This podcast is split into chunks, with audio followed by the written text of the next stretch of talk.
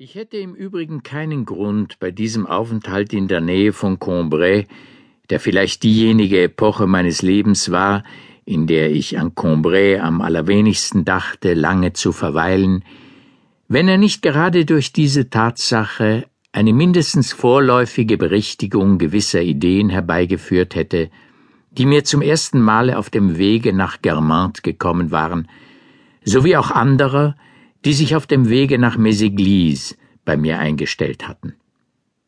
Jeden Abend nahm ich, nunmehr in anderer Richtung, die Spaziergänge wieder auf, die wir nachmittags von Combray aus gemacht hatten, wenn wir nach Méséglise aufgebrochen waren. In Tansonville wurde jetzt zu einer Stunde diniert, zu der wir früher in Combray schon seit langem schlafen gegangen waren. Wegen der heißen Jahreszeit, aber auch weil Gilbert am Nachmittag in der Schlosskapelle malte, wurde erst etwa zwei Stunden vor dem Abendessen ein Spaziergang gemacht. Auf das Vergnügen bei der Heimkehr einen purpurfarbenen Himmel den Kalvarienberg einrahmen oder in die Vivonne niedersinken zu sehen, folgte jetzt das, erst bei beginnender Dunkelheit aufzubrechen, wenn man im Dorfe nur noch auf das bläuliche unregelmäßige wandernde Dreieck heimkehrender Schafe stieß. Auf der einen Seite der Felder erlosch das Abendrot, über der anderen war bereits der Mond entzündet, der bald darauf beide ganz überflutete. Es kam vor, dass Gilbert mich allein gehen ließ.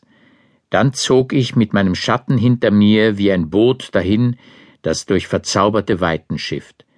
Weit häufiger aber kam sie mit. Die Spaziergänge, die wir so machten, waren oft die gleichen wie die, die ich einst als Kind unternommen hatte. War es da nicht unausbleiblich, dass in noch viel stärkerem Maße als ehedem auf dem Wege nach Guermantes mich jetzt das Gefühl überkam, ich werde zum Schreiben niemals befähigt sein? Ein Gefühl, zu dem ein anderes noch hinzutrat, nämlich, wenn ich sah, wie gering meine Neugier auf Combray war, dass meine Einbildungs- und Gefühlsfähigkeit schwächer geworden sei.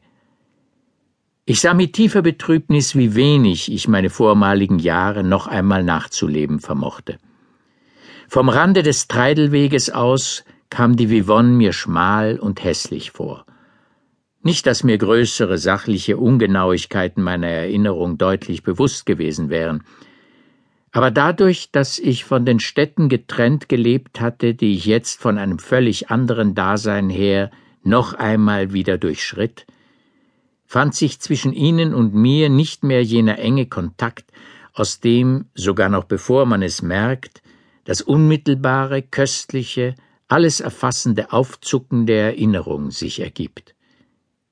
Da ich dessen Eigenart wohl nicht erfasste, betrübte ich mich bei dem Gedanken, dass meine Empfindungs- und Vorstellungskraft doch offenbar abgenommen habe, da ich bei diesen Spaziergängen kein Vergnügen mehr empfand. Gilbert, die mich noch weniger verstand, als ich selbst es tat, vermehrte meine Traurigkeit dadurch, dass sie mein Staunen teilte. Wie? Sie empfinden nichts dabei? fragte sie, wenn Sie jetzt in diesen kleinen Hohlweg kommen, durch den Sie früher hinaufgegangen sind? Sie selber war derart verändert, dass ich sie nicht mehr schön fand, ja, dass sie es überhaupt nicht mehr war. Während wir dahinschritten, sah ich, wie die Landschaft sich wandelte. Wir mussten Hügel erklimmen, dann senkten Hänge sich hinab. Wir plauderten, Gilbert und ich, in einer für mich sehr angenehmen Weise, wenn auch nicht ohne Schwierigkeit. In manchen Wesen gibt es verschiedene Schichten, die untereinander nicht ähnlich sind und die je nachdem den Charakter des Vaters oder den der Mutter widerspiegeln. Man geht nacheinander durch beide hindurch. Am folgenden Tage hat die Reihenfolge der Schichtung sich jedoch umgekehrt. Und schließlich weiß man überhaupt nicht mehr, wer künftig über die Lage der verschiedenen Teile entscheiden wird, auf wen man für diese Entscheidung bauen kann. Gilbert war wie jene gewissen Länder, mit denen man kein Bündnis zu schließen wagt, weil sie allzu oft die Regierung wechseln.